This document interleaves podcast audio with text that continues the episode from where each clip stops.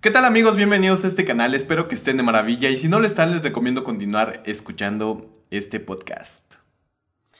El día de hoy me encuentro muy contento porque ya estamos en la segunda edición de El Teletransportador Podcast. Mi nombre es Tony. Y mi nombre es Germán. Y les traemos un nuevo episodio que va a estar muy interesante. Sí, cabe recalcar que Cristian no pudo estar hoy aquí con nosotros por eh, cuestiones de fuerza mayor. de fuerza muy mayor. Pero pues aquí estamos los dos. Y... Nosotros no les vamos a fallar. Ese comentario todo. ¿Oíste, maldito? ok. Eh, tenemos un tema muy interesante el día de hoy. Sí. ¿Qué piensas? Sí, creo que es el tema que posible, debatiblemente puede ser incluso el tema más importante a nivel mundial desde hace unos meses para acá. Es como bastante obvio porque supongo que ya se subió con un título este video. Pero mm, sí, supongo que todo el tema pandémico nos está atacando a todos, entonces... Exactamente. Y de hecho, creo que justo esta semana tomó mucho más fuerza eh, este tema porque salió a la luz la noticia de que Vladimir Putin eh, resulta que ya tiene una vacuna, una supuesta vacuna que la verdad no todos están muy convencidos de que vaya a funcionar, pero él dice que funciona. Incluso ya vacunó a su propia hija. Sí, ¿por qué crees que la gente... Sí, porque para quienes no saben, de hecho, ajá, Vladimir Putin es el, el, el director, es el presidente de Rusia. Y ellos, así sin decir aguabá, hace unos días salió la noticia de que tienen una vacuna que ya están poniendo, de hecho la hija del presidente ya la tiene, como dijiste, y en todo el mundo despertó como cierta incertidumbre. ¿Por qué crees que despertó incertidumbre? Por ejemplo, si hubiera salido Donald Trump a decir tenemos la vacuna, capaz no le hubieran cuestionado tanto. ¿O por qué crees que sea? Creo que siempre hay como que una cuestión ahí de bueno, no sé, no quiero hablar de más. Y por si alguien de Rusia está escuchando, que no creo, pero como que siempre hay una cuestión ahí en Rusia de querer ser superiores a los demás. O sea, de como mm. de querer sacar las cosas antes que los demás. Pero igual creo que Estados Unidos. O sea, creo que la pica está entre los dos, pero Estados Unidos es igualito, nada más que nosotros. estamos más acostumbrados a Estados Unidos. Pero yo considero que Estados Unidos, al ser este. No sé, como que ellos se podría decir que sí están haciendo las pruebas necesarias para que eh, la vacuna salga pues en tiempo y forma, ¿no? Sí. O sea, se supone que debe tener una fase 1, una fase 2 y una fase 3, que la, la fase 3 es este en donde ya prueban en, en personas. Con un chingo de personas. Exacto. Creo que van probando, ojalá, según tengo entendido, porque con todo este tema del coronavirus, todos nos hemos vuelto expertos, en epidemiología. Eh, pero según tengo entendido, es como que entre más grande es la etapa de prueba de la vacuna, es más es mayor el número de, de, personas, de personas. Exactamente. Pero justo lo que acabas de decir es a lo que iban, porque dice de Estados Unidos sí ha estado haciendo las pruebas y todo eso, pero me surgió un poco la duda, ¿no, ¿no crees que puede ser un, algo comunicacional? O sea, a nosotros nos llegan más los medios estadounidenses, digamos. Y por ende nosotros tenemos más la información de que, ah, Estados Unidos ha estado haciendo esto. Ah, Estados Unidos y no sé qué. Y Rusia tal vez está como bajo las aguas o tal vez no nos llega a nosotros. Y de repente, sin comunicarlo demasiado, ellos ya tienen la vacuna. Entonces, a eso voy, como que despertó como así es raro, o sea, sí da miedo. Yo siempre dije que cuando, con todo este tema del COVID, aunque estuviera la vacuna, a mí me gustaría que ya saliera un tiempo y yo resguardarme otro tiempo y ya cuando vea que la gente no se muere ni se vuelve zombies, eh, entonces ahí tal vez yo me, yo me vacune. Exactamente. Porque sí da miedo, pero no sé, ahorita, ahorita que justo ahorita que lo estabas diciendo me salió esa duda. ¿Será que es un tema comunicacional de Rusia? Que no es que sabemos demasiado de Rusia, o en serio, en serio es como demasiado pronto. Podría ser, porque es que la verdad es otro continente eh, están, o sea, sí, Estados Unidos está más cerca de nosotros y hasta cierto punto yo creo que tiene mucho que ver con los medios, con lo que comunican los medios. Este, podría ser nada más como que están a favor de Estados Unidos y por eso se está comentando eso sobre Rusia, sobre que no están seguros si la vacuna este, pues, sea efectiva. Según sí es efectiva, pero no la han probado lo suficiente. Sí. Ok, esto nos trae a un tema más interesante. Se supone que en la fase 3 ya se tiene que haber probado en muchas personas. Eh, para que, para que este, durante esas pruebas vean si no hay reacciones eh, alérgicas, alérgicas o ajá, de efectos cualquier secundarios. efectos secundarios de cualquier tipo. O sea, puede ser desde ronchitas hasta cosas ya super hardcore, exactamente. Y, justo eh, en esta semana que salió la noticia de que eh, Vladimir Putin ya tenía una vacuna, a mí se me vino a la mente una película en especial, que no sé si las personas que nos están escuchando eh, también les haya ocurrido lo mismo que yo, que yo supongo que sí, pero se me vino a la mente la película de Soy leyenda, porque en la película justo comienza con que una doctora inventa una especie de vacuna para curar el cáncer. Supuestamente es el virus de la rubiola, pero modificado genéticamente para que en lugar de hacer el mal, haga el bien. Y este... Ay, perdón, se me fue un gallazo. me Lo siento. Em, entonces, eh, se supone que le están haciendo una entrevista y en esta entrevista la doctora dice que han hecho pruebas en 10.000 personas. O sea, ya la verdad es una cantidad grande, pues. Pero, ¿qué sucede? Que después de un tiempo, estas personas empiezan a tener este, efectos secundarios con la vacuna y se convierten en zombies. Sí. Entonces, o sea, sí es como que llevarlo a lo muy extremo, pero también es así como decir, o sea, ¿qué impide que eso pase? La neta, nosotros no sabemos cómo puede reaccionar eh, un cuerpo humano, pues. Claro. Sí, sí, justo, justo eso quería notar, como de la situación zombies, ya vamos a hablar. Pero Exacto. me como que me intriga un montón y me da mucho miedo y, y, siento que casi toda mi vida he tenido ese miedo de que siento que la humanidad es muy frágil. Porque, por ejemplo, todo lo que sabemos es en base a nuestra experiencia como humanos, pero nada nos garantiza haberlo vivido todo. Entonces, por ejemplo, todas estas leyes de etapas, de fases, de las, de las vacunas y demás, es por lo que se ha venido viendo con la historia. Pero, ¿y qué tal que sucede? Como más o menos hemos estado comprobando ahorita con el coronavirus, que no era algo que era, es muy distinto a lo que ya habíamos vivido. abismalmente distinto. O sea, nosotros ya tuvimos una experiencia anterior de, de pandemia que fue mucho menor, que fue el H1N1 pero ahorita todo fue distinto. Entonces, digamos, la última fase, según tengo entendido, es como probar con 30.000 personas y si esas personas a lo largo de unos meses no desarrollan efectos secundarios, todo bien.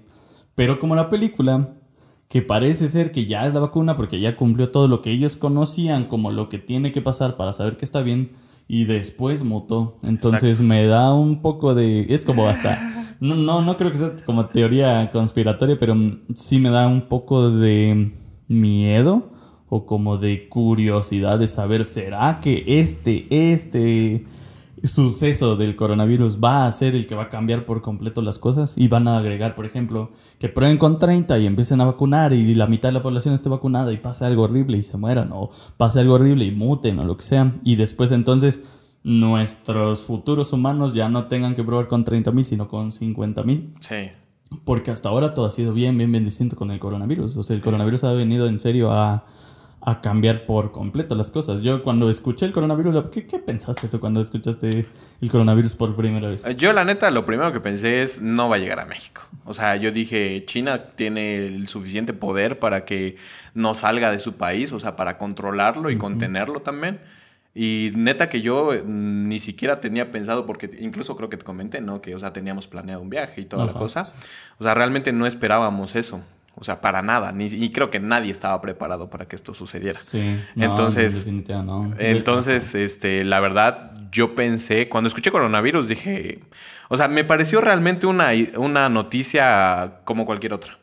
Mm. Hasta que no le diste la, importancia. Para nada. Sí, es que igual escuchamos un montón de cosas que realmente no nos afectan en el otro lado del mundo. En mi caso, por ejemplo, cuando escuché lo del coronavirus, yo no vivía en México. Entonces, cuando empecé a escuchar las primeras cosas, yo ni vivía acá. Entonces, yo viajé a inicios de este año. O sea, yo pasé por un aeropuerto con un chingo de gente y, y no, no teníamos ni siquiera ese miedo. O sea, nunca se nos pasó por nuestra cabeza hay que volar con cubrebocas o hay que tomar precauciones de esto. Para nada, porque sí ya estaba. O sea, ya se escuchaba como que China y que no sé qué. Pero nosotros no como que no nos había, no habíamos tomado conciencia de que eso podía estar en los lugares que vamos a estar en nuestro viaje. Entonces también yo como que en algún punto no creí que iba a ser para tanto. Y cuando ya se volvió pandemia, ya dijeron como está en México, igual dije como, ok, un mes y todo va a estar bien. y hasta ahora nuestro Pinky sigue con cubrebocas. sí, de hecho nos hemos tenido que acostumbrar a muchas cosas. Este, eh, a forma, a vivir una forma de vida diferente. Porque ahorita, o sea, a mí me parece muy, o sea, gracioso de una forma, o sea, viéndolo de la mejor manera que cada que salgo de mi casa siempre es así como de que mm, me cubre bocas. Y eso lo he leído en varios memes, pero realmente es lo que me pasa ahorita. O sea, ya no es las llaves o el teléfono, ya es, no manches, el cubrebocas y te regresas corriendo a traerlo. Porque de sabes... cada que sales del estudio es, es cubrebocas. Ya ve, para que vean que no les estoy mintiendo, para que vean que no les no estoy inventando. Sí, pero es verdad, o sea, nuestra vida sí vino a cambiar un montón, un, un montón, un montón, un montón. Desgraciadamente la ciudad en la que vivimos no se siente demasiado, pero las veces que yo he salido por necesidad de ir a comprar lo que sea, sí veo en la calle un montón de gente con cubrebocas, que ya para que la gente aquí esté usando cubrebocas, es como que sí llegó a hacer conciencia en muchísima gente. Creo que hay que recalcar que somos de provincia de super provincia. super provincia. Entonces, no hay nada más provincia que nosotros. Entonces, este, por eso también, o sea, es bueno recalcarlo porque así van a saber que la gente aquí, pues, muchas veces, o sea, son de las personas que no creen. Sí, sí, de hecho sí, porque, o sea, el, el podcast, de hecho, yo creo que justo nace porque nosotros nos dimos cuenta que siendo de provincia, tenemos cosas muy diferentes a lo que se supone que está pasando en el mundo así grande, en las capitales. Porque em, cuando se escuchó todo lo del coronavirus y que ya venía y no sé qué, a nosotros nos tardó como dos o tres meses. O sea, cuando el gobierno de Ciudad de México dijo, guárdense, a nosotros nos tardó, o sea, nos guardamos, pero hubo como un mes, un mes y medio que estábamos ya en casa pero en sí no se veía nada, o sea, no había ningún caso, o no se decía al menos. No se decía, de este, Y ya después cuando el gobierno dijo, salgan, nosotros estábamos en lo peor. Exacto. Entonces somos como esa colita así del, del, final que te llega como de rebote las cosas. Exacto. Entonces, a lo, que iba con, con, todo esto es que sí ha cambiado muchísimo nuestra vida. Y a muchas personas para peor. O sea, en mi caso, a mí sí me afectó en el trabajo, también en el tuyo. Así es. Un montón. Y también se me hace como algo un poco feo porque con el tema principal de lo que comenzamos a hablar, de que ya Rusia tiene una... promete ya tener una vacuna, ¿por qué no eso ya está en todos lados? O sea, ¿por qué no es como yo tengo la vacuna, tenganla, que creo que ya ahorita como que se compró para Latinoamérica, pero sigue siendo una competencia. O sea, lo que se me hace un poco feo es que a pesar de que es como la situación quizá más conflictiva que hemos vivido como humanidad, todavía no se despierta eso de hay que ayudarnos a todos. Exacto. Porque no fue como Vladimir Putin sale y tiene la vacuna y la acaba de dar a Estados Unidos y para que no. O sea, yo la tengo y se joden. y ya cuando lo logro y se esperan, ajá. Y un montón. O sea, no sé cómo. Tal vez sea mi cabeza tercermundista que está hablando, pero ahorita en mi cabeza, en Rusia quizá puedan haber menos casos o menos muertes por día que, por ejemplo, en algunas zonas de Latinoamérica. Sí, de hecho. Entonces, si hablas en esos términos generales, Latinoamérica lo necesita más con esa palabra. Exacto. Entonces, a mí, lo que se me hace feo es eso, como que aún cuando ya, sí, ojalá sea la vacuna. ¿Por qué no está en todos lados? ¿Por qué no lo están compartiendo? O sea, yo sé y es muy infantil pensar y lo que ¿Por sea. Qué no, ¿Por qué no es para la humanidad en lugar de que para el país tal? Exactamente. O sea, creo que es algo en lo que debemos de estar despertando en esta pandemia, o sea, como que ese cambio debió de haber eh, ocurrido, pero no está sucediendo, o sea, están pensando en cada país, o sea, como por ellos mismos, pues, o sea, no, no, no por la humanidad en general. Sí. ¿Tú qué crees que, cómo crees que hubiera, digamos que nuestro presidente Andrés Manuel hubiera él encontrado, bueno, o sea, en su gobierno, pues, porque Putin no, él estaba haciendo Exactamente.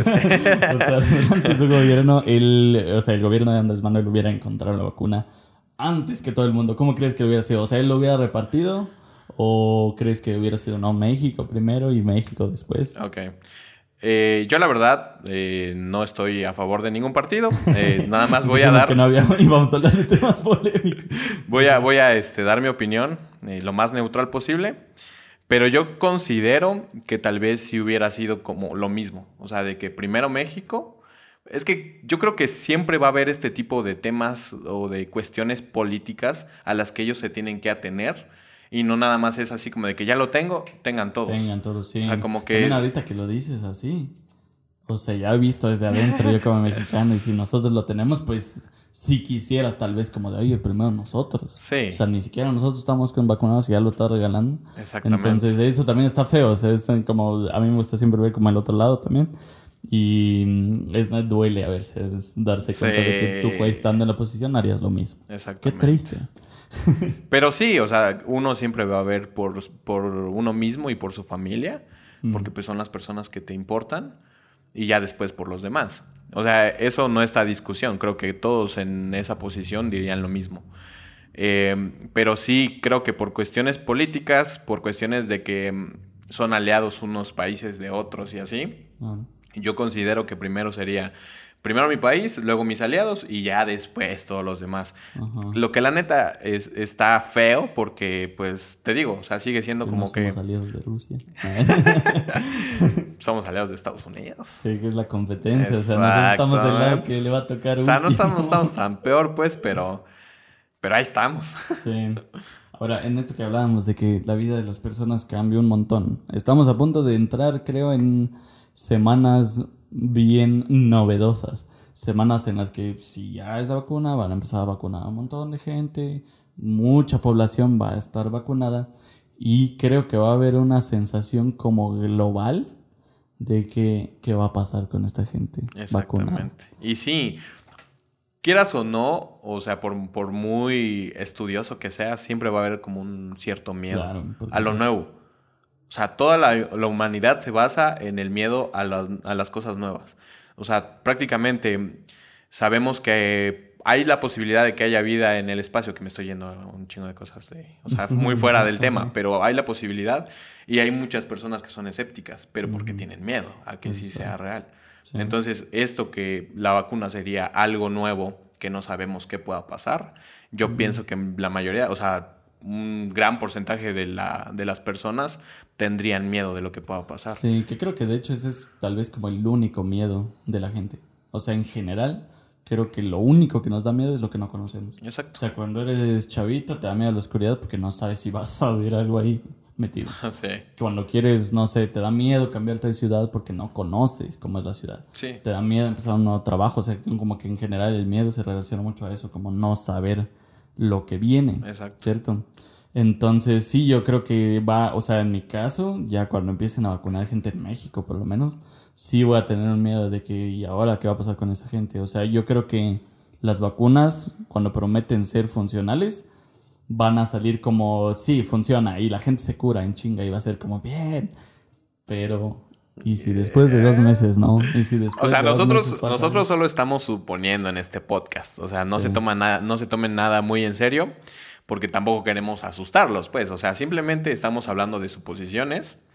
O sea, ¿qué podría ocurrir? Obviamente nos estamos yendo mucho, muy lejos en el tema, pero también es para que, o sea, simplemente relajar un poco, o sea, la situación, por así decirlo.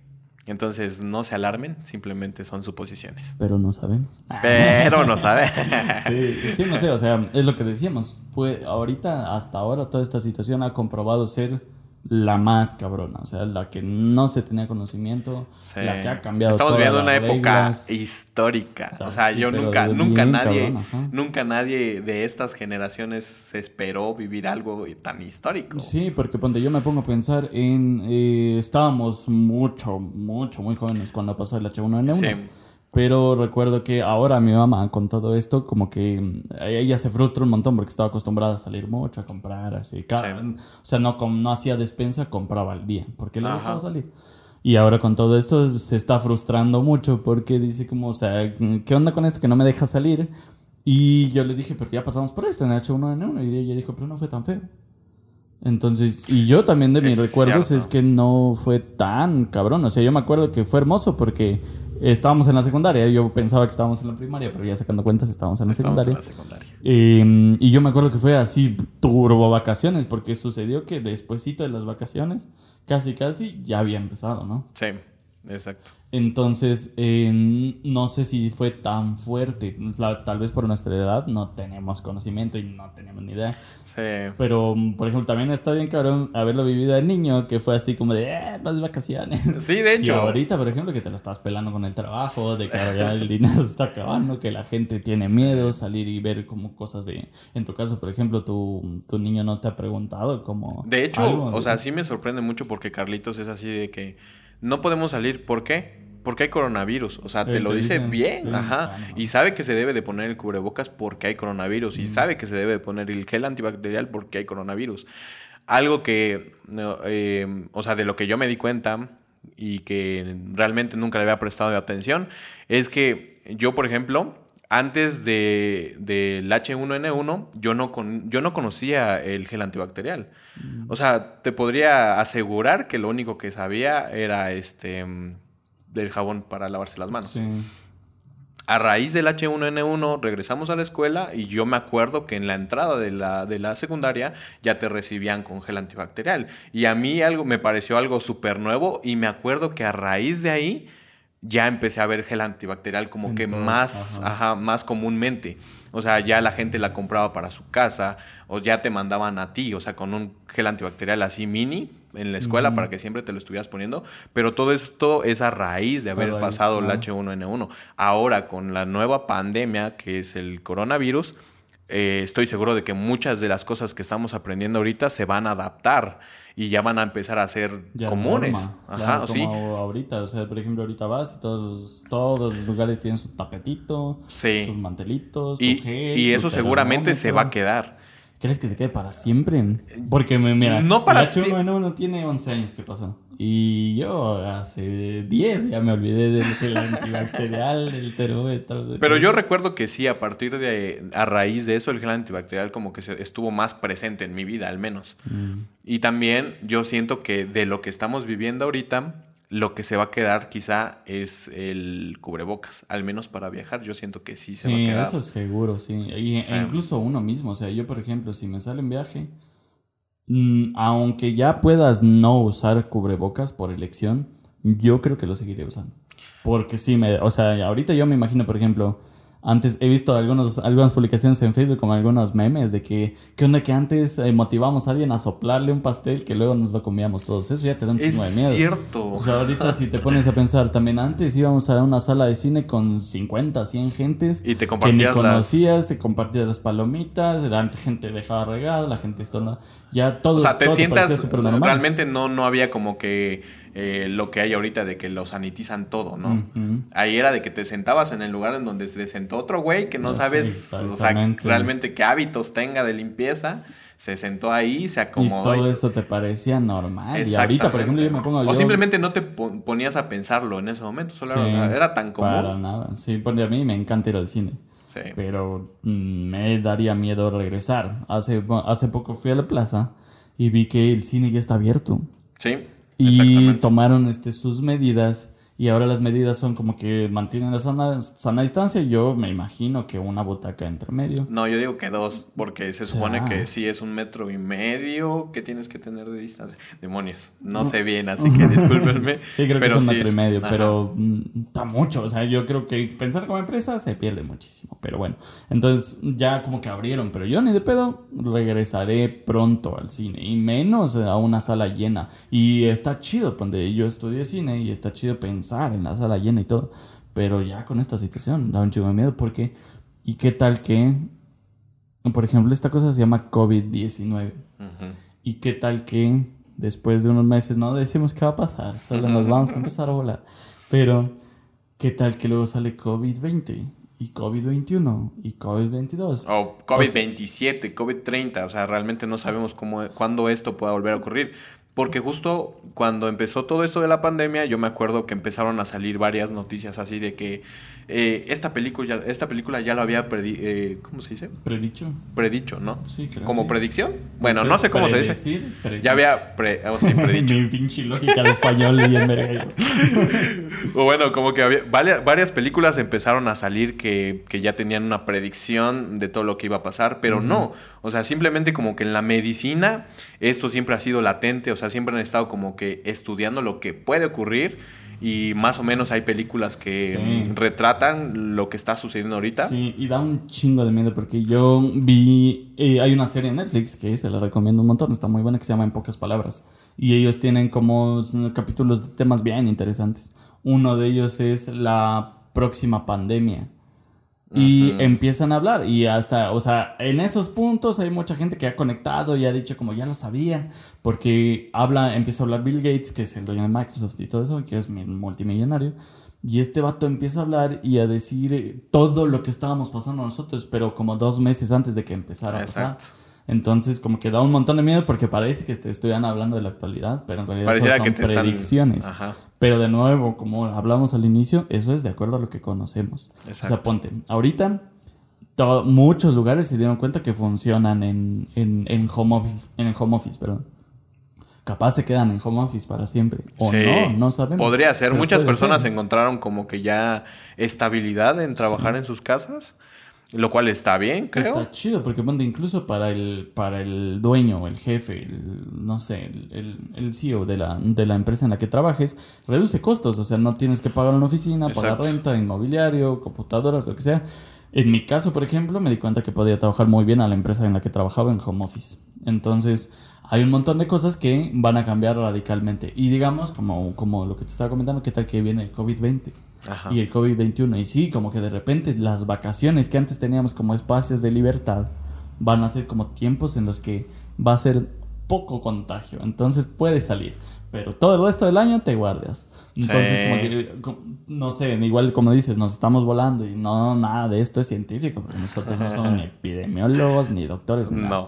Pero podría pasar, como tú dices, hay una posibilidad de que esto se pueda complicar.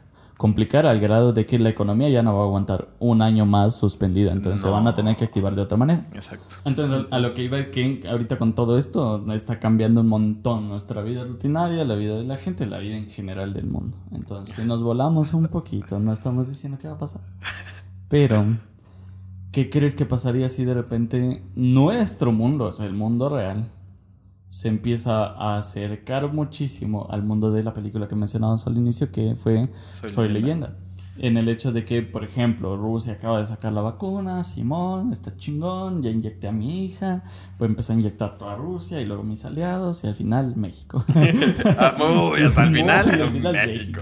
Entonces, ¿qué pasaría? Si después ya nos vacunamos, bueno, yo no quisiera vacunarme, pero que el Todavía no. 80% de la población mundial se vacune con esta nueva vacuna que Ajá. aparentemente no tiene todas las pruebas, como la película. Ajá. Y después de un año, ocho meses, hay efectos secundarios que, aunque no me gusta mucho la palabra, no sé, nos volvemos tipo zombies o gente salvaje, ¿ya? Y una parte, una, una parte de la población muere y la otra se vuelve salvajes y los otros son los que no se, no se han vacunado. Entonces ahí tienes dos, dos cosas densas. Te vas a tener que cuidar de los zombies y de que te dé coronavirus. Entonces, em, ¿cómo crees que cambiaría así nuestra vida? Nuestra vida diaria, digamos, nuestra cotidianidad o el mundo, ¿cómo- ¿a dónde crees que se iría? Yo la neta no quiero ser cruel, pero no sé por qué, pero siento que el tercer mundo sería el primero que se iría. Que se vaya a la Sí, seríamos los primeros en morir. ¿Por qué? ¿Por qué? Eh, creo que no tendríamos las facilidades, quizá, de, no sé, de conseguir comida o... De, o sea, como para tratar. Sí, mm, yo creo ahí, en cambio, que nosotros, siendo el tercer mundo, nos le hemos pelado un poquito más. O sea, creo que nosotros hemos, como que. No, no digo que nosotros casemos nuestra comida ni la mamada, obviamente no. Pero sí se sabe que no sé. Aguantamos más. Aguantamos, exacto. Yo creo que esa es la palabra. Aguantamos vara. Un O sea, aguantamos más. vara. Entonces, en- por ejemplo, porque si lo pongo en contexto, digamos, eh, cuando digo primer mundo se me vienen justamente Rusia, Estados Unidos, que son tal vez, los, entre otros, los países más desarrollados. Entonces, ellos, o al menos las ciudades capitales, están acostumbrados a un modo de vida mucho más eh, actualizado y mucho más Yo automatizado. diría mucho más cómodo. Bueno, tal vez, sí, puede ser hasta, tal vez sí, creo que es muy buena palabra, hasta Sí. cómodo en el hecho de que, por ejemplo, la comida les llega en Uber Eats, eh, también aquí, por ejemplo, tenemos servicios a domicilio, no hay aquí. Uber Eats, porque hay provincia, pero, este, eh, no sé, como que todo está mucho más automatizado, ellos en sí se preocupan por conseguir el dinero para solventar sus servicios. necesidades. Nosotros también, pero en menor medida, digamos, tienes que ir a comprar. O si no hay dónde comprar, sabes a dónde puedes ir a ver que matan a las cosas que comes y o donde cortan y cosechan y puedes hacer como tu comida del día al día. Entonces yo creo que por ese punto el tercer mundo tal vez está más allegado a una vida silvestre, em, que en cambio el primer mundo. Entonces si nos imaginamos que en un día el mundo se va a la mierda y hay zombies y gente se muere y todas las empresas caen no sé qué, que también estaría interesante ver cómo sería ese proceso. No, Entonces, no, este, gracias. no, no, no, digo, imaginarnos, no Imaginarlo, verlo. imaginarlo. Pero, pero o sea, estaría chido imaginar cómo sería como el derrumbe de las empresas o no, o sea, qué empresa quedaría, quedaría viva, por ejemplo. Sí. Pero imagínate que en un día se va a la mierda y el primer mundo contra el tercer mundo, ¿quién sobreviviría? Bueno, más? sí, tienes razón. Bueno, ya viéndolo desde esa perspectiva, yo creo que sí, el tercer mundo. Sí. Porque, o sea, no, no estamos diciendo que por ser del primer mundo no sepan hacer nada. No, nada. Pero quizá eh, por la forma en la que nos han crecido, digo, nos han crecido porque somos tercer mundo, o sea, tenemos que aceptarlo. Eh, por la forma en la que nos han crecido, se podría decir que hemos aprendido, no sé, como que más habilidades que servirían en un mundo así, en el que ya no tenemos empresas que prácticamente son, o sea, lo son todo, pues. todos los- exacto. A ver qué habilidades tienes tú que crees que te puedan a- ayudar O en sea- un mundo post-COVID denso. Pues, ¿qué habilidades tengo yo? Pues, al- bueno, al menos, mira, sé utilizar herramientas como, no sé, eh, partir leña. O sea, que me serviría para calentarme, o sea, para hacer fuego, digamos. sí. Sé cómo prender también una fogata. O sea, sé cómo eh, eh, hacer fuego, pues. Ah, sí. O sea, Ah, porque- ¿Verdad? Porque eh, lo aprendí de YouTube. Lo aprendiste del primer mundo, entonces. entonces tienes que agradecer tu condición tercermundista al primer mundo. Pero, o sea, donde, durante mi niñez trabajé así en varios trabajitos en los que me hicieron como que aprender varias cosas. No sé, también como trabajé un poco en, en construcción, trabajé un poco en este, mecánica, que por ejemplo, si, no sé, pongámonos en el mundo así super Walking Dead que vas a robar un carro, o sea, yo sé cómo prenderlo. Estás diciendo Sé que sabes cómo- cómo robar un carro. Sé cómo robar un carro. Claro. ¿Sabes qué? Ahorita que estás hablando de todo eso, yo me di cuenta de que soy un inútil. que vivo en el tercer mundo y yo Ok. sería de los primeros que moriría. Una parte del tercer mundo sobreviviría.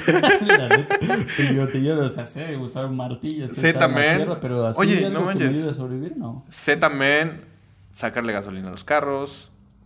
Eh, sé componer, bueno, no, o sea, no así tal cual un carro completo, pero sé muchas cosas básicas de la mecánica que estoy seguro de Que que te me servirían. para construirte una Creo que supervivencia en general, o sea, no me siento tan estúpido en eso. Yo sí. Ahorita que lo estamos hablando, yo moriría así. Hoy se destapó el COVID, mañana yo ya no existo, en serio. Porque, o sea, se usa herramientas, pero ¿para qué? Y O sea, creo que, podría hacerme una creo que, mi arma, mi arma más fuerte fue haber sido foráneo y que aguanto hambre es chingón, güey. La neta. Eso yo también. Y no me van a dejar aguanta. mentir, este, foráneos. Ah, Sí. Déjenlo en los comentarios. Sí, sí, La neta- aguantar hambre, yo creo que la mayoría de foráneos hemos aprendido a superar eso. O sea, sé, Eso. sé, sé hacer tortillas, digamos. O sea, sé utilizar eh, los, o sea, comida que se da en, en la tierra, pues digamos. Sí, pero por ejemplo aquí en donde en, en Chiapas eh, hay mucho la comida gastronómica, la comida gastronómica, la gastronomía, perdón, este está muy basada en lo artesanal, digamos, es Sí. como bien tradicional. Exacto. Y no sé en tu caso, pero por ejemplo en mi familia eh, sí hay las tías que pueden matarte lo que quieras. O sea, tú les llevas un animal y te lo matan. Y pues tú le llevas una verdura y saben para qué sirve, que cura, que mata y con qué queda mejor. Entonces, yo no soy. O sea, yo no sabría hacerme un plato de comida más que lo que puedo encontrar que sirva en las tiendas. Yo tampoco, o sea, tampoco te puedo decir, te puedo preparar cualquier platillo, pero siento que, por ejemplo, si tengo la necesidad de, no sé, comer un conejo, digamos, o sea, sí sabría cómo hacerlo, sé cómo desinfectarlo y cocinarlo para que no me haga mal, pues, digamos. Ujú. Ahora, veamos. eh, así como en todas las películas gringas de que dicen que salvan el mundo y el mundo casualmente es solo Estados Unidos, digamos Ajá. que en nuestro futuro imaginario solo sea México. ¿va? Ajá. Entonces, en esta película, en la película de Soy Leyenda, al final se cuenta de que existe un lugar en donde la gente se refugió Sí. y logró sobrevivir sin contagiarse. Exacto. En México, digamos que pasara, digamos que nosotros estamos sobreviviendo así, eh, no sé cómo, pero pasando hambre, estamos sobreviviendo y que de repente nos enteramos que hay un lugar en donde la gente sobrevivió. ¿En dónde crees que sería? ¿En qué parte de México crees que la gente sobreviviría más? Si nos basamos en la película, creo que en San Cristóbal. no, no es cierto. este, mm, ¿qué parte sería? No sé, se me hace como que... mm, Porque ponte en la Ciudad de México, no creo. No digo porque la gente sea mala ni nada, sino porque hay demasiada gente. O sea, ponte. Creo que yo, sí, a mí se me hizo bien como raro que- que cuando se destapó lo del COVID en la Ciudad de México. No Eran muy se- pocos los Ajá, eran muy casos, ¿no? pocos los casos. Yo, yo muy me raro. imaginaba las veces que yo estaba en el metro y que estás a la madre. Y de- yo Sí. decía, no puede ser que en todo ese gentío Exacto. no hayan tantos casos. Entonces yo creo, por mi lógica, no tal vez en epidemiología hay una cosa de cómo calcularlo. No soy epidemiólogo, pero en mi lógica, como que siento que tal vez los, las zonas más pobladas serían las más afectadas. Sí. Entonces, ¿en qué en Teniendo qué en cuenta eso, México? Es que yo creo que sí Chiapas. Porque No sé. nosotros tenemos, o bueno, no es por, o sea, No, en que Chiapas es mejor que el primer mundo. Eso estábamos diciendo ahorita. No, pero, o sea, si te das cuenta, aquí en Chiapas todavía hay, o sea, como que tiene muchas riquezas naturales que ofrecer. Por ejemplo, si te vas al norte, o sea, zonas desérticas, ¿qué te ofrecerían? Yo siento Mm, que ya, no habría mucho, sí. pues, de dónde, de dónde, este, conseguir comida, al menos. O cómo, este, aprender a, a sembrar comida y a, a hacer todo eso, pues. Yo creo que Chiapas, O sea, por lo que puedes sacar como más recursos de la Exacto. misma tierra, digamos. Yo digo que sí, Mm. por eso creo que sería una buena opción. ¿no? O sea, elijan Chiapas. Voten por Chiapas. Vi- Visita Chiapas. Eh, Puede ser. Yo tal vez, yo pensé un poquito más en Yucatán, porque ellos también tienen un montón de recursos, pero al mismo tiempo también tienen un montón de otro desarrollo. De hecho, a nivel del, del país, Yucatán como que te está en un muy buen estatus de vida. No sé, o sea, con el COVID todo puede cambiar, pues, o sea, capaz que se va a la mierda también. Pero por ahora diré tal vez Yucatán. Pero es verdad, yo, yo pensaba como más así un Jalisco, una cosa así, pero ahora que lo dices, seguramente... Tiene lógica. Ajá, tiene lógica que en un lugar en donde hay más recursos naturales, tal vez la gente se podría ir a refugiar. sí. Ahora, lo cabrón que se me hizo de ver la película y de pensar en toda esta situación y después con la noticia de, de, de Putin, es que de alguna manera, si eso nos pasa o si nosotros hacemos como que llegar a ese extremo, va a ser por nosotros mismos. O sea, seguramente te tocó y nos tocó ver que cuando decían el quédate, o sea, se me hacía hasta chistoso escuchar que el doctor Gatel dijera 17 veces quédate en casa como si en serio necesitara repetirlo para que entendiéramos. Y después empiezas a ver que sí, a la Sí. gente le cuesta mucho quedarse en casa. Y no estoy diciendo todos tenemos que quedarnos en casa porque obviamente hay un montón de personas que necesitan salir porque literalmente viven al día. Pero siendo honestos, la gente que más está en la calle no es la que necesita. Es la gente que solo no puede quedarse en casa, no quiere quedarse en casa. No quiere, o sea, son Entonces- escépticos, se podría Sí. decir. Un poco. Entonces está bien cabrón pensar que tal vez vamos a llegar hasta esa situación por nosotros mismos. Porque, De hecho, sí. O sea, eso es innegable. Yo siento que es muy innegable. Que va a ser nuestra culpa al fin de cuentas. O sea, como todo. sí. como desde haber comido un- una sopa de murciélago mal cocinada y que inició todo. Sí, Sí, sería bien pesado. Mm. Me da, me da un poco de miedo pensar en, en por ejemplo, in- y te imaginas realmente llegar a ese punto, porque ahorita, ya para, ahorita un poco menos, no sé si estoy mal, pero conforme ha ido pasando el tiempo y que desafortunadamente hemos tenido casos cercanos, te ayuda a perderle un poco el miedo. sí. Supongo que las personas que, en mi caso, afortunadamente, las personas no fallecieron, pero el- ese mismo hecho como que me hizo perderle un poco el miedo, no de salir sin cubrebocas y, ah, me vale verga", no, pero sí como decir, ok, si yo me cuido, que yo tengo familiares que son médicos y no se han enfermado porque toman sus precauciones cuando están ahí en las madras, entonces digo, si yo me cuido y necesito salir, no me va a pasar nada si me sigo cuidando. Entonces, em, he ido perdiendo como paulatinamente mucho el miedo. Pero cuando empezó, yo estaba cagado de salir. O sea, a mí Sí. me daba un chingo de miedo salir, en serio. Sí. No, o sea, llegaba alguien y yo, ¿qué les pasa? Así, Sí, me- me y de hecho a mí también me ocurrió eso y, o sea, prácticamente siempre fue como que un pleito así en familia de que ¿por qué están recibiendo visitas? O sea, desde que comenzó en, en México. O sea, no, no cuando ya empezó en San Cristóbal, desde que comenzó en México, para mí fue así como de que enciérrense todos, por favor. Sí. O sea, no quiero que les pase nada, pues. Y también no quería que me pasara nada a mí, que no me fueran a echar nada ahí, pues también. Sí. Entonces, creo que, o sea, fuimos muy pocas las personas que sentimos eso de un principio, pero creo que hubiera sido eh, lo mejor si todos hubieran desde un principio tomado como que esa decisión de no salir. Eh, creo que esto hubiera acabado más rápido. O sea, Puede al menos ser. en México. Y por ejemplo, que hubieran tomado la decisión de, ok, sí nos hubiera afectado la economía, pero cerrar este, los aeropuertos. O sea, que nadie tenga entrada de cualquier otro país. Eh, digamos que desde marzo, febrero. No sé, la verdad ya ni me acuerdo cuándo No cerraron. Yo no trabajo desde abril, ponte, o sea, no en la oficina. Ok, pero digamos que antes de lo que lo hicieron y que se hubiera mantenido todo como que eh, local, ¿no? O sea, que como que solo eh, los turistas locales y eso pudieran viajar. Sí. Creo que sí. se pudo haber controlado un poco mejor, pero siento que el presidente a lo mejor tuvo miedo y estaba pues bien también de que la economía se fuera para abajo y al final se fue para abajo. Sí, sí, o sea, yo creo que era algo inevitable y de- creo que indudablemente con todo esto van a cambiar muchas cosas. Por ejemplo, tal vez la economía es muy frágil siendo tan física. O sea, por ejemplo, que se Sí. basara tanto en el petróleo, que se basara tanto en restaurantes, que se basara tanto en el turismo, que pues eso es maravilloso y los países que vivimos del turismo somos, o sea, somos muy ricos. Sí. Otra cosa es la corrupción, pero. Pero, este, tal vez con todo esto la gente pueda empezar a pensar un poco en economía digital. Porque si te pones a pensar, y si ves este, algunas noticias con todo este desmadrito, Netflix, Disney Plus, todas estas, Amazon, como que crecieron un Demasiado. chingo.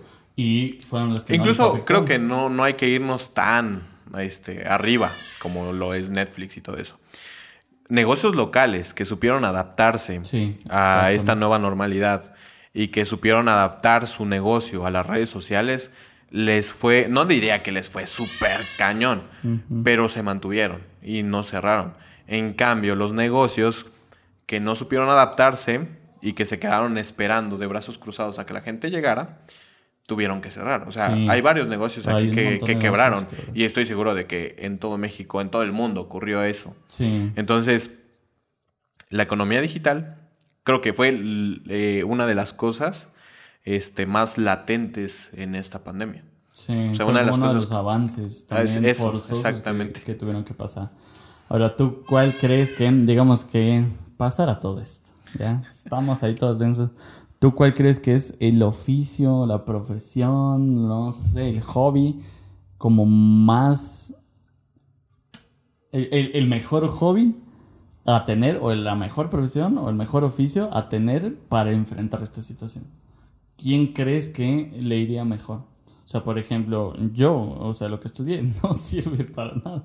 O sea, tal vez en una sociedad renaciente que necesite escuchar su historia a través del cine, capaz.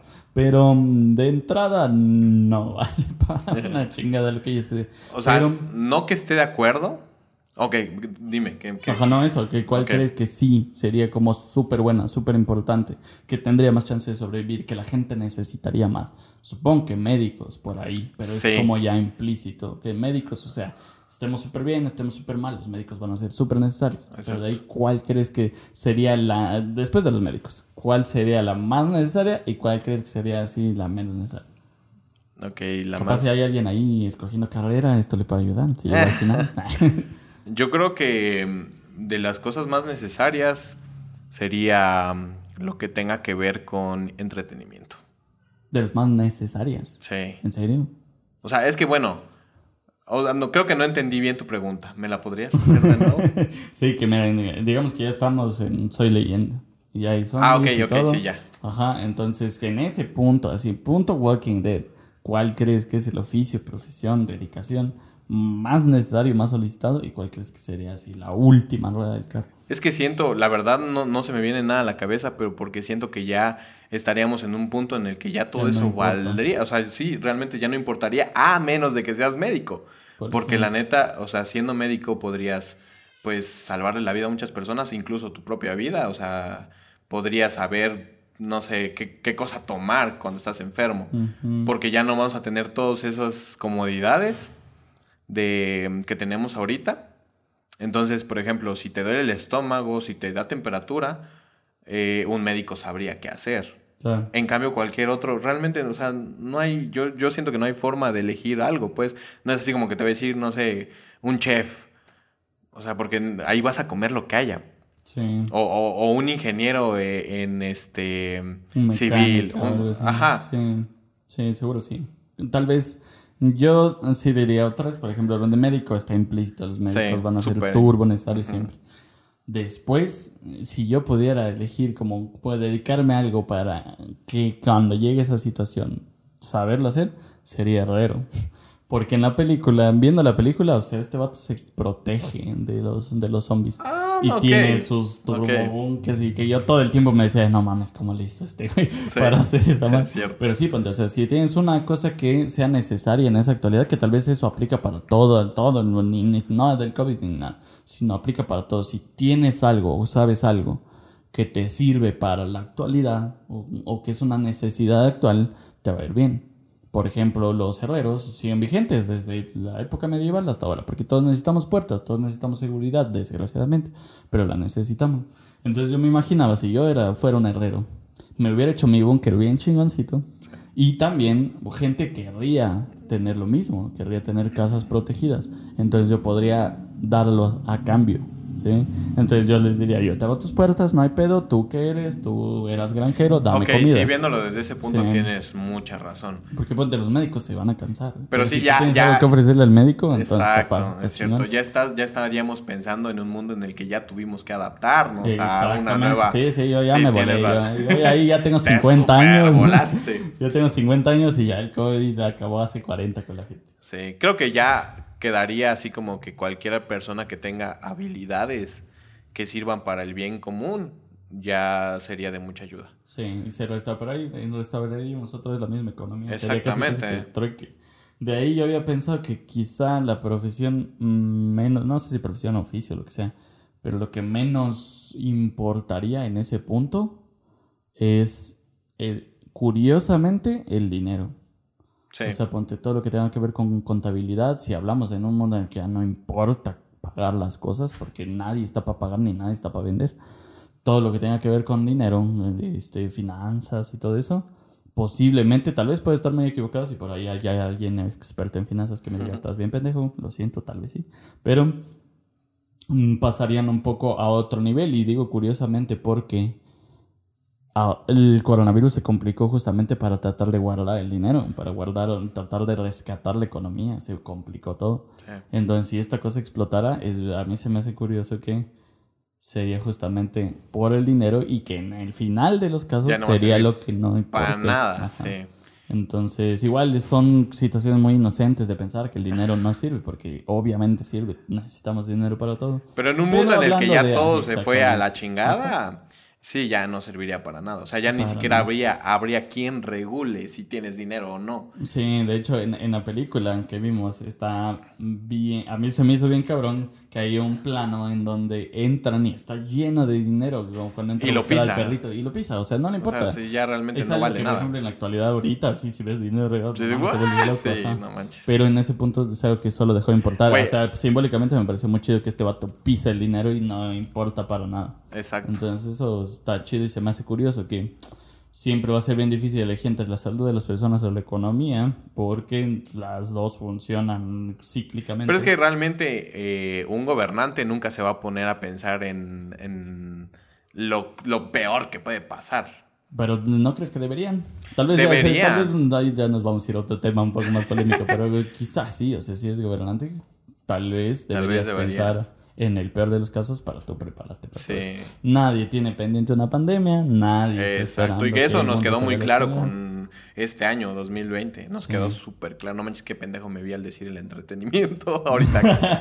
Pero es que yo estaba, o sea, estaba pensando como que tu pregunta iba direccionada a la pandemia. Sí. O sea, pero lo que estamos viendo tal ahorita. vez, ajá, pero, No ya en un mundo apocalíptico. pero tal vez incluso en un mundo apocalíptico, tal vez no sé si específicamente el entretenimiento, pero sí la comunicación. Y tal vez ahí podamos ir cerrando porque, como hablamos al inicio, ¿por qué nos pareció tan raro lo de Vladimir Putin y todo eso? De que la vacuna y todo, tal vez no nos lo habían comunicado bien.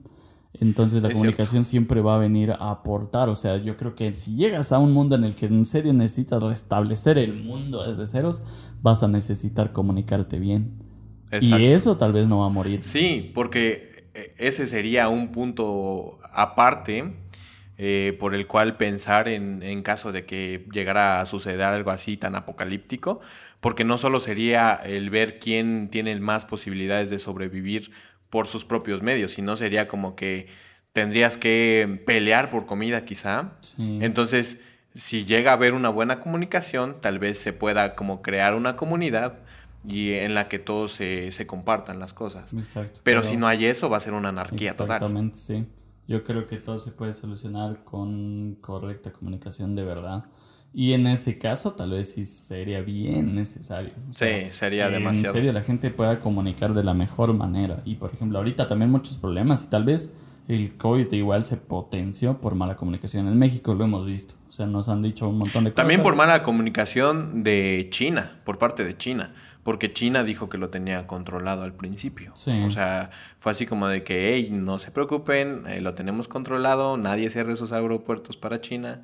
Y este, y siguió creciendo. Sí, todo bien con China, Wish. No Sí. me banees. Pero sí. Y yo creo que con eso concluimos el tema de esta semana. Ok, sí. Creo que una de las cosas más importantes que tenemos que tener en cuenta es seguirnos cuidando, al menos hasta que todas las personas ya estén vacunadas Sí. y que sepamos que no, que no está mal la vacuna. Sí. Pero sí, eh, tomen sus precauciones, lávense las manos, usen cubreboca y este, pues cuiden a sus familias, ¿no? Sí, sigan las medidas que hay. O sea, el gobierno está haciendo como mm, ciertas medidas para cada uno de los estados. Entonces actualícense en cuáles son las medidas, en qué semáforo están y todo eso. Y pues obviamente lo que nos volamos y todo eso es súper mame. O sea, estamos nada más Entreteni- filosofando y entreteniéndonos. y Entreteniéndolos, entonces. Imaginando. Em, pero obviamente vamos a esperar siempre que todo esté bien. Que si alguien está enfermo de eso, que se cure siempre. Y justamente para eso, como dice Tony, hay que seguir las medidas nada más. Y hacer caso a las reglas de nuestra comunidad.